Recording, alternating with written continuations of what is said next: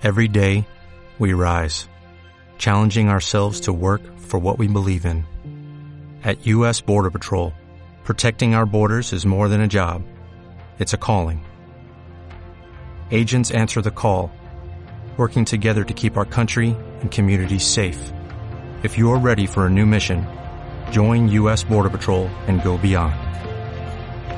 Learn more at cbp.gov/careers.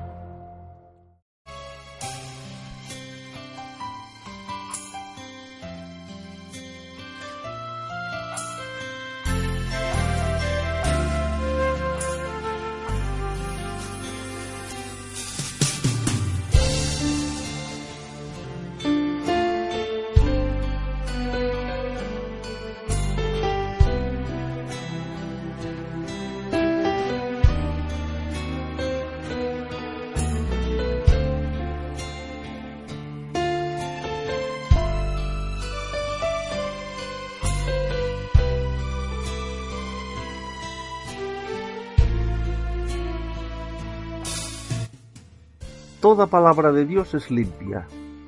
Él es escudo a los que en él esperan. Libro de Proverbios capítulo 30 y versículo 5. La revelación de tus palabras alumbra, hace entender a los simples. Salmo 119 versículo 130. Tu palabra, refiriéndose a Dios, me fue por gozo y por alegría de mi corazón.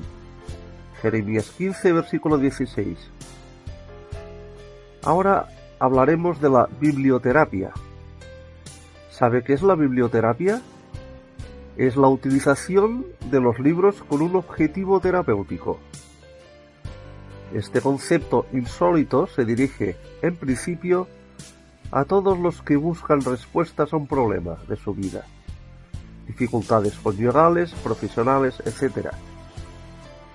El terapeuta prescribe, en función de un cuestionario, que el paciente responde una o varias novelas que se supone aportarán consejos, acompañamiento y alivio al lector.